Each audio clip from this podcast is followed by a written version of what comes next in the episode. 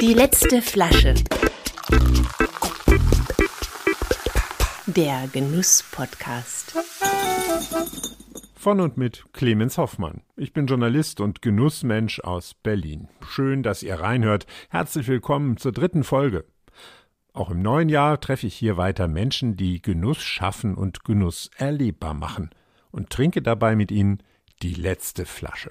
Eine, die bei meinem Gast noch im Keller herumgeistert oder im Weinregal verstaubt, weil sie einfach dort vergessen wurde. Die gute Flasche zum Abi oder zur Hochzeit. Urlaubsmitbringsel, Erbstücke, Kollegengeschenke. Hier in meinem Podcast bekommen diese letzten Flaschen ihren großen Auftritt.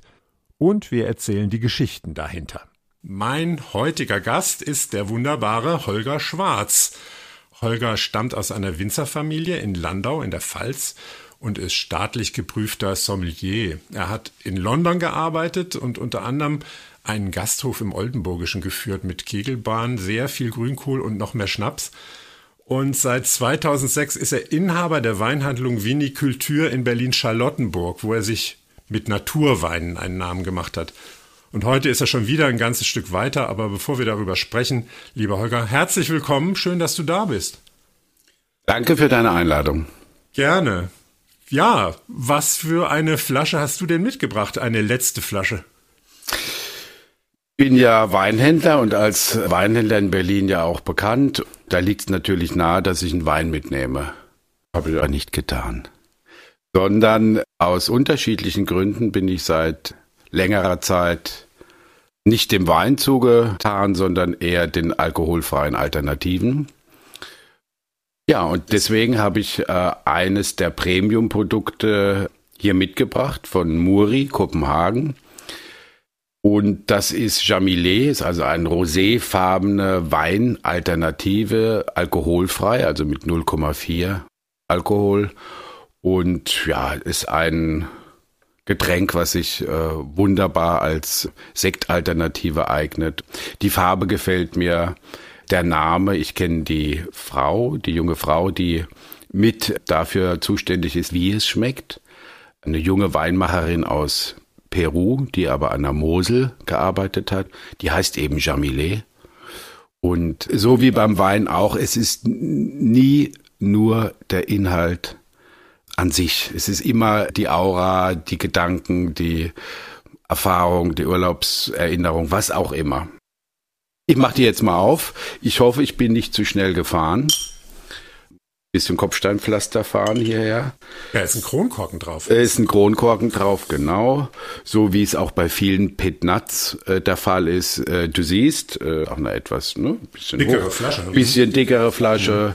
Mhm. Ähm, ja, äh, da werden auch sehr gute Sekte und Champagner abgefüllt. Das ist ja auch für uns als Weinhändler äh, wichtig, dass dieser Bezug auch optisch da ist. Ja, weil äh, weil äh, Menschen, die in unsere Weinhandlung kommen, äh, die sehen eigentlich nur Flaschen. Ich habe auch schon mal so ein äh, großes Bild im Hintergrund gehabt. Äh, da war so ein riesengroßer Penis drauf. Das hat niemand gesehen. Das Kein ist das Interessante. Und aus dem gleichen Grund, so gute Lebensmittel wir auch verkaufen, der Sichtfokus geht an den Wein. Also wenn es eine schäbige Flasche ist, guckt es keiner an. Genau, es muss zumindest eine äh, Wein- oder Sektflasche sein. Wir wollen den Bezug auch nicht verlieren. Ich werde ja jetzt nicht auf einmal zum Anti-Alk-Händler oder Limonaden- oder Bierhändler. Der Bezug zum guten Wein oder Sekt muss auch in der Flasche da sein. Mhm. Genau. Ja, jetzt hast du das schon eingeschenkt. Ich sehe was Trübes orange-rosafarbenes, schaumiges, ja, was ein bisschen geschäumt hat. Riech mal rein, es riecht sehr himbeerig. Oder? Was riechst du so heute Vormittag beim Aufnehmen? Es ist eine sehr gute Zeit eigentlich, um äh, zu probieren. Du hast vollkommen recht. Äh, Himbeere. Ähm, das ist so, so, Erdbeere natürlich, so ein bisschen so Erdbeerblätter auch so so. Äh, es ist auch so eine kräutrige Note, mhm. vielleicht sogar Tee. Ja, so, so halb fermentierter Tee, Oolong-Tee, grüner Tee vielleicht auch. Und etwas Rhabarber. Ja, stimmt, sowas säuerliches. Mhm. Ja, mhm. genau. Und auch so ein bisschen Barbecue-Aromen, bisschen Röstaromen, Grillaromen. Ah, die ich ähm, noch nicht, aber ich, ich habe da auch einen Vorteil, weil ich weiß, was drin ist. Ja. Das ist ja genauso wie bei den Sommeliers im, in den Restaurants. Die erzählen dir das immer und haben sich natürlich vorbereitet. Ne? Ja. Wobei das auch nicht mehr up to date ist, diese, äh, diese Beschreibung der Fruchtcocktails, ne, durch den Sommelier. Mich, das ner war, mich ja. nervt es eher. Ja, also ja. wenn es, ich, es kommt immer auf die Situation an, aber äh, ich will das auch gar nicht alles so im Einzelnen wissen. Wenn ich gerade im Restaurant bin, einen schönen Abend verbringe, mich mit mhm. meiner Frau unterhalte, ne, dann äh, ist es zwar schön, das zu wissen, aber ich, ich bin ja nicht äh, bei einem Test, wo ich das gerade alles äh, danach schmecken muss oder so. Ich glaube auch die Zeit der Reingrätsch-Sommeliers, ja, die also wirklich es schaffen, jedes gute Gespräch äh, zu unterbrechen, ist ein bisschen vorbei. Aber so bis vor zehn Jahren war das so. Ne? Das waren dann äh, war auch so äh, eine Darstellung, dass sie die auf dem Schirm haben. Ich habe es jetzt, während du gesprochen hast, schon mal probiert, das Getränk. Die, wie steht hier drauf, die Sparkling Wine Alternative, ja, die sprudelnde Weinalternative. Schmeckt jetzt weniger fruchtig, als es riecht. Mhm. Für mich. Gott sei Dank. Also äh, nur Frucht äh, würde ja auch immer an Saft erinnern und an Schorle. Ne? Ähm, das brauchen wir auch von unseren Produzenten, dass sie auf der Suche äh, nach hintergründigen Aromen erfolgreich sind. Ja, Blätter, vielleicht etwas anfermentiertes, ähm, dass das nicht zu einsilbig wird, ja, dass der Aromenfächer sich auch wie beim Wein schon ein bisschen öffnet das finde ich ist hier ganz gut gelungen. Es gibt von Abfüllung zu Abfüllung noch Unterschiede. Also irgendwann wenn ich das nächste Mal in zehn Jahren eingeladen werde, äh, würde ich 20. Die, ja genau, könnte ich dir schon äh, verschiedene Vintage Alternativen anbieten. Aber das ist ja alles noch ein sehr junges Thema und wir beschränken uns halt auf die äh, Premium-Produkte und da gehört äh, Muri aus Kopenhagen auf jeden Fall dazu. Und ist das jetzt schon letzte Flasche von irgendwas, also die letzte Charge von irgendwas, kann man das so sagen? Dieser Jamilet ist immer schnell ausverkauft. Es wird auch relativ wenig produziert und äh, er schmeckt jedes Jahr ein bisschen anders und von dem haben wir jetzt nur noch wenige Flaschen und deswegen äh, passt es auch, also die fast letzte Flasche. Werde ich mir auch zurücklegen. Ich bin gespannt, wie der vielleicht in drei, vier Jahren schmeckt. Ist das was aus Trauben oder was ist da die Grundlage? Nein, es ist nicht aus Trauben. Äh, wir haben hier als Grundlage Himbeere, dann äh, grüne Stachelbeere und äh, interessant fermentierter, geräucherter Rhabarber und einen ähm, Blütenwasserkefir. Also das ist kein Kombucha, sondern äh, es ist eigentlich äh, eine Grundlage, Kefir-Grundlage die und dann mit Fruchtauszügen aromatisiert? Kann man richtig, so mit Fruchtauszügen. Und das ist dann ganz wichtig, da die Balance zu halten und nicht in das zu Fruchtige zu gehen, also zu nah an den Saft dran zu gehen oder an die Limonade, sondern auch so ein bisschen was wie Gerbstoff, äh, wie so ganz leichte Störaromen, Stör in Anführungszeichen, die so ein bisschen auch die Aufmerksamkeit bedienen. Ja, genau. Die letzte Füllung war etwas herber. Diese hier ist etwas sanfter. Ne? Das kommt immer darauf an, welche Früchte stehen zur Verfügung. Und Grundlage für unsere Premium-Weinalternativen sind ganz selten Trauben. Trauben sind einfach zu süß und lagern zu viel Zucker ein und dann hat man so eine so ein süß-sauer Eindruck ähm, kennt man ja jetzt vom Traubensekko zum Beispiel. Das ist nie balanciert genug. Insofern sind Kombucha, Kefir, Quassprodukte ähm, und deren Mischung äh, interessanter. Ja, und diese süßen Getränke, finde ich, machen ja auch schneller satt. Einfach, wenn man sie, gerade wenn man sie im Restaurant zu einem Menü äh, dann noch trinken soll, äh, mit dem ganzen Zucker, äh, genau. da ich nach einem Glas schon keine Lust mehr. Und es muss ein Haufen Säure dazu. Du hast dann also diesen, erst diesen süßen Eindruck und dann die Säure. Und das wirkt beschwerlich, ist auch unangenehm in der Magengrube. Das habe ich schon gemerkt. Ja, es ist dann, es blubbert so richtig und du hast mit der Säure und der Süße zu kämpfen. Hier haben wir noch was Milchiges, was Weiches dabei und ähm, sie sind auch besser geeignet, äh, um ein Menü zu korrespondieren. Ja, da gibt's also einen weißen, der heißt Passing Clouds. Es gibt einen roten Nuala und eben diesen Jamilet als Rosé. Ähm, das ist wunderbar komplementär zu dem bekannten Wein, ne? so Weinfarben. Und auch das leicht trübe passt für uns als Naturweinhändler besonders gut. Also das äh, Produkt, die ganze Linie ist äh, passt ganz hervorragend zur Vinikultur. Wem verkaufst du das? Du bist Weinhändler, also kaufen den Muri Endkunden oder geht das viel in die Gastronomie? Sowohl als auch. Also wir haben auch, weil es so viele Händler in Europa noch gar nicht gibt, ein äh, super Spa, Fitness in Paris. Wir haben kleinere Restaurants in Amsterdam. Wir haben zunehmend Nachfrage aus Deutschland. Das zu verkaufen ist überhaupt kein Problem. Da ist eher die Nachfrage größer als äh, das Angebot zurzeit. Das äh, entwickelt sich äh, sehr schnell, so wie es beim Naturwein auch passiert ist. Aber im Moment ist das ein wirklich tolles Produkt, was wir gern verkaufen. Wie kommt das, dass da so eine Nachfrage nach ist? Wie, wie erklärst du dir das? Meine Frage war eigentlich immer eine andere, wenn ich ein Produkt äh, aufnehme. Ich habe das Glück, dass ich eher früher anknüpfen kann. Wenn ich schon merke, bevor der Wind kommt, kann ich diese Brise im Voraus wegnehmen. Ja?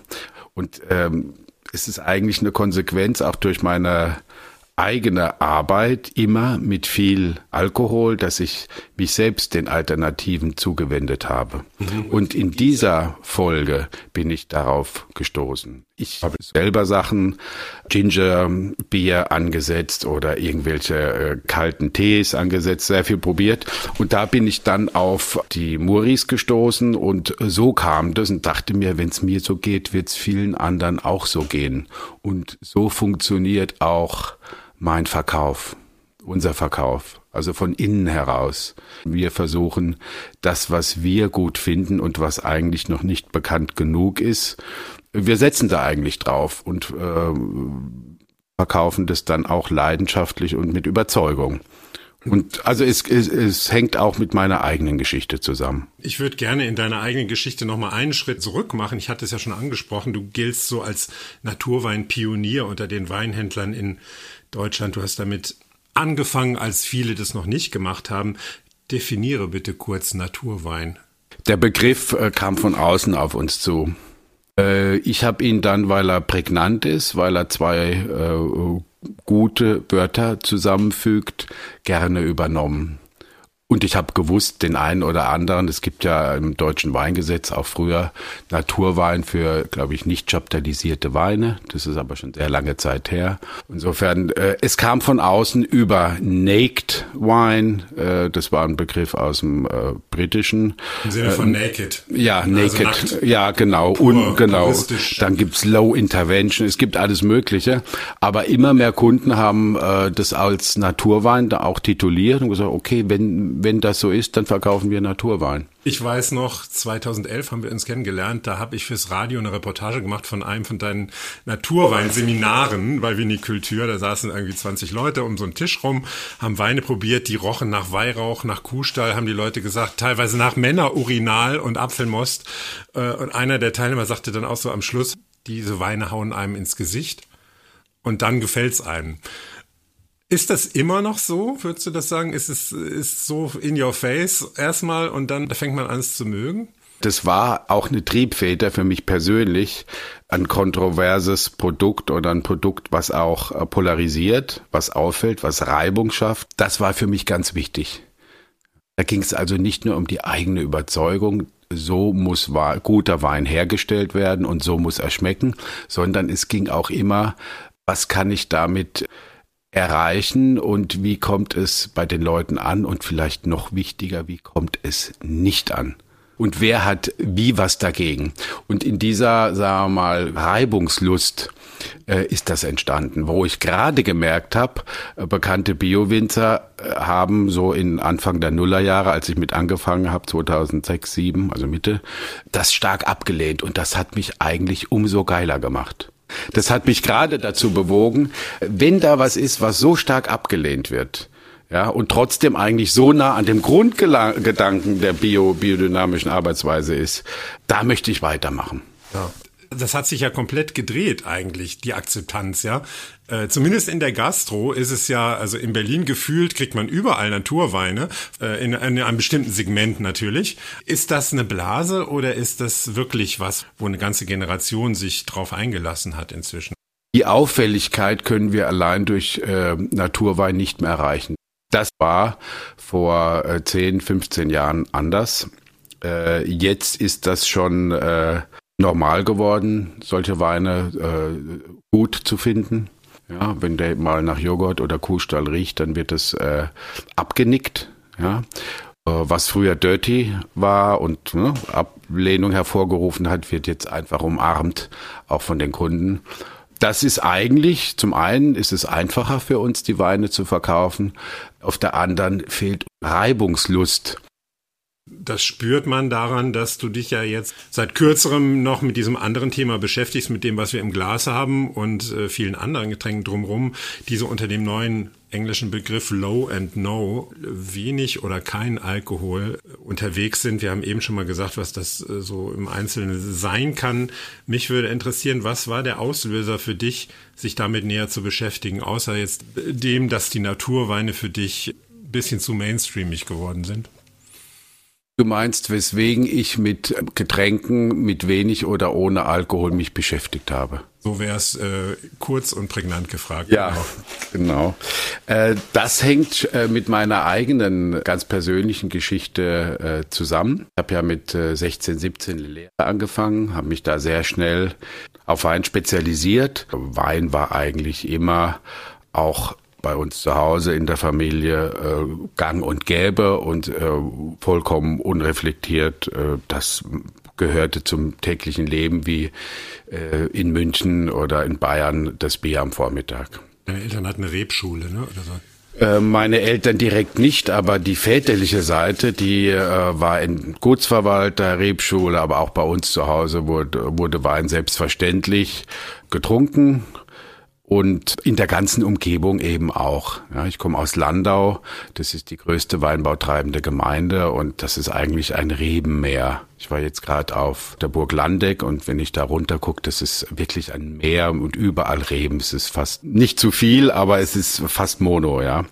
Das ist so der Hintergrund. Nein, ich, ich hatte klar immer viel mit Wein zu tun und, äh, und du warst ja auch in einem Umfeld, wo immer Wein getrunken wird, dauernd. Ja, immer Wein getrunken äh, wird und ich habe das äh, also am Anfang auch eher äh, nur diese fachliche Komponente gesehen. Ja, also da ist ein Produkt, mit dem kann ich auch zu Hause reüssieren. Das wird als Kultur anerkannt und geschätzt und äh, da habe ich wahrscheinlich als Heranwachsender früher noch auch natürlich das Lob meiner Eltern gesucht. Ich habe das immer weitergemacht, wurde immer besser, wurde immer kundiger, habe verschiedene Ausbildungen gemacht, äh, staatlich geprüfter Sommelier in Heidelberg, war später, war in England im Weinhandel und als kleiner angestellter Sommelier in einem Fünferteam im Hilton also ich habe mich da in der Gastronomie immer mit Wein äh, bewegt und äh, im Laufe der Zeit äh, bin ich auf alle großen Weinmessen gegangen und es war irgendwie so ein Zusammenspiel von äh, ich probiere, weil es für mich fachlich wichtig ist aber auch gleichzeitig tut der Alkohol ja was. Ne? Er vereinfacht das äh, Zusammenleben von, von Leuten, die sich vorher nicht gekannt haben. Er bringt diese Bubble, diese Weinbubble nochmal enger zusammen. Ich habe mich da gut und wohl, wohlig gefühlt. Ja, das hängt aber eben auch mit der Substanz zusammen. Warme Gefühl hier kann ich so sein, äh, wie ich bin, was natürlich ein Trugschluss ist. Es war einfach nur dieses gleiche Level von Leuten, die sich zwar nicht kannten, aber die sich dann mit dem Alkohol praktisch so eingepegelt haben. Und so ging das eigentlich ganz viele Jahre. Und gab es dann einen Auslöser, dass dir das nochmal klar geworden ist? Also man muss ja dann auf so eine Metaebene erstmal kommen und, und sich selber dabei beobachten. Oder beobachtest du dich immer selber bei dem, was du machst? Das habe ich nicht immer getan. Ist vollkommen richtig. Das wollte ich auch nicht, weil ich das ja zum einen genossen habe und zum anderen hatte ich ja auch immer die Entschuldigung, ich mache es für meine Professionalität. Ich muss probieren. Ich muss probieren, probieren ohne Ende sogar. Ne, so steht es ja auf den Einladungen auch heute noch zu Degustationen und Zusammentreffen und da wird vor dem Weinhändlerabendessen getrunken, dann dabei. Und danach stehen da nochmal 200 Flaschen zur freien Bedienung. Und auch da geht man ran und probiert dann nochmal zum dritten Mal vielleicht den gleichen Wein. Und es reicht, wenn man das Glas schwenkt, um klarzumachen, ich mache das aus professionellen Gründen. Nicht, weil es mir. Nein. Nicht, weil es mir Gottes schmeckt, ich Willen. brauche. Nein, um Gottes Willen. Genau. Oder Also, richtig. wäre. Und deswegen ist ja ganz praktisch. Wir haben ja hier auch so Weingläser, die man so schwenken kann, dass es klar wird. Mit dieser Geste, ich probiere professionell und nicht, weil es mir schmeckt oder weil ich es vielleicht sogar brauche. Ja, Äh, und in diesem äh, in diesem äh, lauwarmen Gewässer lässt sich also erstmal eine äh, gute Zeit schwimmen. Ja, das ist äh, erstmal angenehm und äh, man, man weiß, wie es wirkt. Und äh, Wird ja auch nicht wirklich problematisiert von den anderen. Ne? Nein. Das ist ja so ein bisschen der rosa Elefant, der im Raum steht. Ne? Wir trinken alle hier sehr viel, aber wir müssen ja. Ja, und das ist bis heute. Es ist bis heute so, dass die ganze Branche, also die Erzeuger, die Händler, die Gastronomen, alle, die professionell damit zu tun haben, dieses Thema Alkohol ist toxisch, Alkohol ist eine Droge, dass das noch ausgeklammert wird. Bis heute. Das ist also wirklich äh, der rosa Elefant, das ist die heilige Kuh, wie auch immer. Das ist sehr interessant, wie stark äh, oder wie unzeitgemäß eigentlich das in der Branche noch so fortgeführt wird. Kannst du dir das erklären, warum das so ist? Ich glaube, dass eine ganze Menge dieser Gruppe selber betroffen sind. Du bist ja neulich vor einem Saal voller Weinfachhändler aufgetreten in Süddeutschland und hast denen auf den Kopf zugesagt, jeder vierte von euch hat ein Alkoholproblem. Das fand ich ziemlich mutig. Ich war da mit im Saal. Hattest du vorher die Flatter, das zu sagen, das auszusprechen? Also diese ganze Bühne, die da war, mit, es war ja eine Riesenbühne mit, äh, wie im deutschen Theater, mit bester Technik. Ich hatte mir fast in die Hosen gemacht, ganz komisch, ja. Ähm, Ich habe ja eigentlich nur von mir erzählt. Es war eigentlich nicht schwierig, aber irgendwie äh, das so laut zum Ausdruck zu bringen, als ich mich da selbst gehört habe, das, das waren, das hatte mehrere Varianten. Das hatte ich habe mich da auch teilweise unsicher gefühlt. Ich habe aber sofort gemerkt, es ist genau richtig für dich und es ist auch richtig für die Zuhörer. Also sie waren nicht gelangweilt, sie haben den Kontakt äh, gesucht, ja, sind dann auch nach der Veranstaltung zu mir gekommen und der eine hat gesagt, ähm, guter Vortrag, aber ich muss dir was sagen, es ist nicht jeder Vierte, es ist jeder Zweite. Also insofern habe ich es da eigentlich auch schon wieder getroffen. Und wenn du das jetzt in Verbindung bringst mit der Reibung und mit meinen Anfängen in dem Naturwein, sehe ich da auch eine Parallele. Ich, ich suche schon diese Aufregung nicht, aber diese Konfrontation. Ich suche die unbequemen Stellen. Äh, Das hat mehrere Gründe, weswegen ich das mache. Aber es ist so und ich finde es eigentlich auch nützlich für mich und für die anderen was man sich ja als gelegentlich Restaurantgänger oder äh, auch Weinbarbesucher nicht so klar macht, wenn das wirklich so viele Menschen betrifft, dann heißt es ja auch die Leute, die hinter der Theke stehen, die riskieren eigentlich ihre Gesundheit, ja. Ja, und es ist, ist, für die Branche ja auch, im Moment reden wir alle über einen Fachkräftemangel, aber wenn man dann noch die dazu rechnet, die dann aus gesundheitlichen Gründen nicht mehr weitermachen können, ist es ja ein gravierendes Problem. Du hast vollkommen recht. äh, Und es wird in der Branche wirklich, äh, ja, wir reden über alles. Wir reden darüber, ob wir mit dem Fahrrad unsere Weinkisten oder mit dem Elektroauto ausfahren oder ja, ob wir jetzt wirklich Essen äh, bestellen durch einen Lieferdienst oder das doch nicht lieber selbst machen und welche Ersatzfleischprodukte überhaupt angemessen ist. Aber über das grundsätzliche Problem, mit dem wir alle tagtäglich zu tun haben, wird geschwiegen. Wie löst du diesen Widerspruch denn für dich auf? Genau durch das, was ich gemacht habe, indem ich dem Gehör verschaffe, indem ich über meine eigene Geschichte, über meine eigene, naja, wie soll ich sagen, über den eigenen Missbrauch dann später auch berichte, ohne dass das jetzt zur Selbsttherapie führen soll. Aber ich möchte einfach den Mund aufmachen für viele. Kannst du Weinhändler sein und nicht selber Wein trinken, genießen? Es funktioniert erstaunlich gut. Ich probiere doch Wein, aber auch so selektiv, dass es nicht mehr als ein paar Proben pro Monat umspannt. Ja, das sind dann vielleicht sechs Weine. Und ich habe sonst ein Team, was Vorauswahl schon gut treffen kann. Und dann gibt's vielleicht noch so drei bis acht Wackelkandidaten bei so einer 80er-Probe, wenn wir 80 Weine morgens probieren. Und da gehe ich dann auch gern noch mal ran. Dann probiere ich das, spuck aus, trinke einen doppelten Espresso und gut ist. Und seit wann machst du das so? Ende Oktober 2021 wenn du das so genau sagen kannst, gab es da so, ein, so einen Tag, an dem du das entschieden hast, so wie das mit dem Rauchen abgewöhnen? Äh, gab es da so einen, so, einen, so einen Moment? Ich musste mir etwas Zeit nehmen für mich. Ich bin aus dem Betrieb rausgegangen äh, und habe mir dann einen Monat Zeit genommen und habe gewusst, da ist was, was heraus möchte und wollte ich genug Raum geben, weil ich es auch schon als wichtig empfunden habe und habe dann einfach dem diesen Gedanken auch genug Raum gegeben. Genau. Also so, so schnell mal morgens aufstehen, ach, dann lass ich es eben. Oder jetzt probiert, ne? Dafür ist es zu sehr in mein Leben eingebunden gewesen. Restaurantbesuche, Weinbegleitung von zehn Weinen, Treffen abends, gemeinsames Kochen. Was man jetzt nicht sieht, äh, Holger hat gerade äh, die Anführungsstriche in die Luft gemalt. Äh, wirst du dadurch so ein bisschen zum Außenseiter? Also wirst du noch eingeladen zu diesen Runden oder wissen die schon jetzt, ach, der Holger, der äh, zieht eh nicht mehr durch hier, der trinkt keinen Alkohol oder wenig, den brauchen wir gar nicht fragen. Es ist schon so, dass Runden, die viel trinken, dass die nicht gerne jemanden dabei haben, der sie darauf aufmerksam macht. Das ist wie der Pärchenabend, wo der einig frisch Geschiedene mit am Tisch sitzt das ist so. Ne? Das wusste ich auch vorher.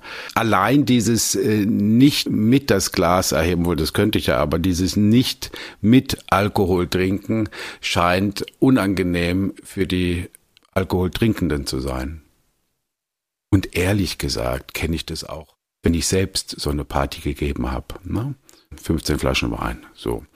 Wenn dann einer, oh, ich trinke heute Abend nichts, dann ist mir erstmal die Kinnlade runtergefallen weil es einen so in Frage stellt, in dem, was man da eigentlich gerade macht? Ja, ja. Oder weil also man es so als, als, äh, als mangelnden Respekt sieht, ja, ich ziehe hier 15 teure Flaschen auf und du machst hier irgendwie, äh, du machst nicht mit. Äh, Na, du bleibst auf einem anderen Level. Wenn du sagst, du trinkst keinen Alkohol, dann, äh, dann verlässt du unser gemeinsames Level. Wir ja. steigen alle auf, ja, bis zu einer gewissen Stimmung und du bleibst da unten. Das ist nicht in Ordnung. Du sollst mitkommen. Und wenn du nicht mitkommst, dann gehörst du auch nicht zu uns. Aber das Problem lässt sich ja nicht lösen, ne? Mit Low and No. Oder? Ich denke, es verändert sich gerade im Moment sehr viel. Ja, also sehr oft bin ich nicht der Einzige, der keinen Alkohol trinkt.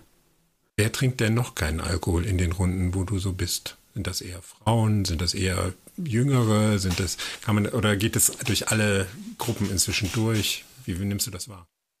Jung bis mittelalt, mehr Frauen als Männer. Ich bin da eigentlich gut aufgestellt, weil die ganz junge Generation Z ja zur Hälfte überhaupt nichts trinkt. Die 18- bis 25-Jährigen, glaube ich. Jeder zweite trinkt gar keinen Alkohol mehr. Äh, 49 Prozent Wobei ich auch die Zahlen ein bisschen anzweifeln mag. Das kommt mir ein bisschen hoch vor. Laut Umfrage und Statistik ist das so. Da müsste man aber vielleicht etwas anders fragen.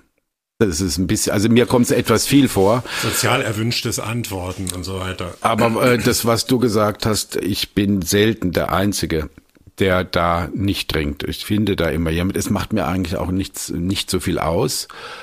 Ich habe mit dieser Isolation ist, nee, das ist keine Isolation, aber ähm, wird viel eher respektiert. Aber nochmal, in der Gruppe, wo sich die meisten Missbräuchler und Abhängigen befinden, wird es nicht gewertschätzt. Ja. Und die ganze Branche äh, lebt so, als gäbe es kein Morgen. Ja, also als wäre der Wein wirklich nur Kulturgut und schön und fantastisch da kommt auf die ganze Branche eine riesen Aufgabe zu. Ja, also wenn das nur zur Hälfte stimmt, meinetwegen 25 Prozent trinken überhaupt keinen Alkohol mehr, dann habt ihr die, die es verkaufen, haben ein Problem. Ja, und deswegen ist es gut, sich frühzeitig auf so Alternativprodukte einzustellen. Irgendwann wird der Damm brechen. Und die Branche muss auf eine äh, lange Zeit der Ignoranz zurückschauen und vieles aufholen. Reden wir mal der Genuss-Podcast auch noch ein bisschen übers Genießen. Dieser Aspekt, Wein ist toxisch, Wein ist gefährlich. Wie ist denn mit, für dich, mit entalkoholisiertem Wein? Wäre das denn für dich ein Produkt, was du gerne verkaufen würdest? Das würde ich verkaufen, wenn es schmecken würde. Das, was ich probiert habe, schmeckt immer wie eine schlechte Kopie. Es ist ein Mangelprodukt, ja, indem man sagt, okay, wir haben den Wein, die sehen auch genauso aus und wollen so sein wie Wein. Sie sind des Wichtigsten beraubt. Und dieser Mangel ist schmeckbar.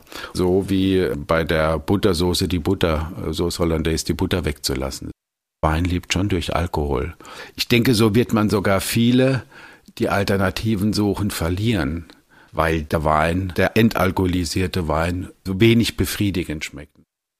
Deswegen denke ich, man sollte diese ganze Beleuchtung, die ganze Herausarbeitung der Aromen woanders stattfinden lassen, mit anderen Früchten. Nur ein Kastrat, das würde mir auch nicht lang als Händler. Also nur etwas, äh, ein bisschen wie der Diabetiker Wein früher. Ne? Da, da fehlt was, da fehlt, genau. Und es steht ganz groß, pass mal auf, hier fehlt eigentlich das Wichtigste. Ja, oder ich war bei der Sektmanufaktur Strauch, die ja tolle Sekte machen und auch ein mhm. erstaunlichen entalkoholisierten Sekt. Ja. Aber man probiert das natürlich immer in der Reihe mit diesen alkoholhaltigen Getränken und es muss immer abfallen. Und es ist ganz klar, dass da irgendwas fehlt, dass da irgendwas rausgenommen wurde. Wurde ja auch. Der Alkohol wurde rausgezogen. So ist es. Genau. Du hast es genau richtig ausgedrückt.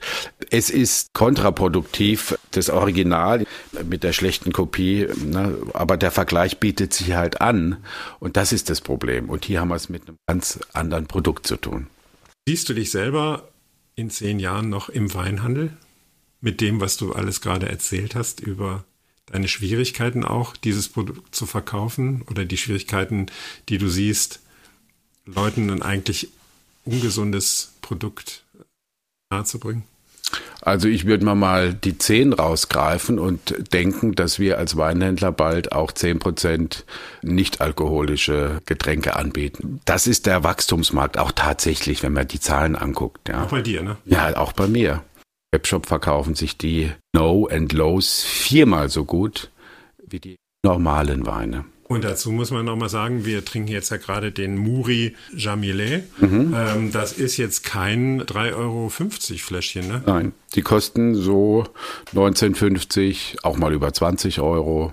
Die von Amas ist eine andere Brauerei, das ist Kombucha aus äh, Galizien. Nein, wir machen, wir machten Premium-Produkte und bleiben dabei, auch bei diesen. Ja, äh, also das muss so teuer sein. Natürlich, es ist ja auch eine Form der Wertschätzung.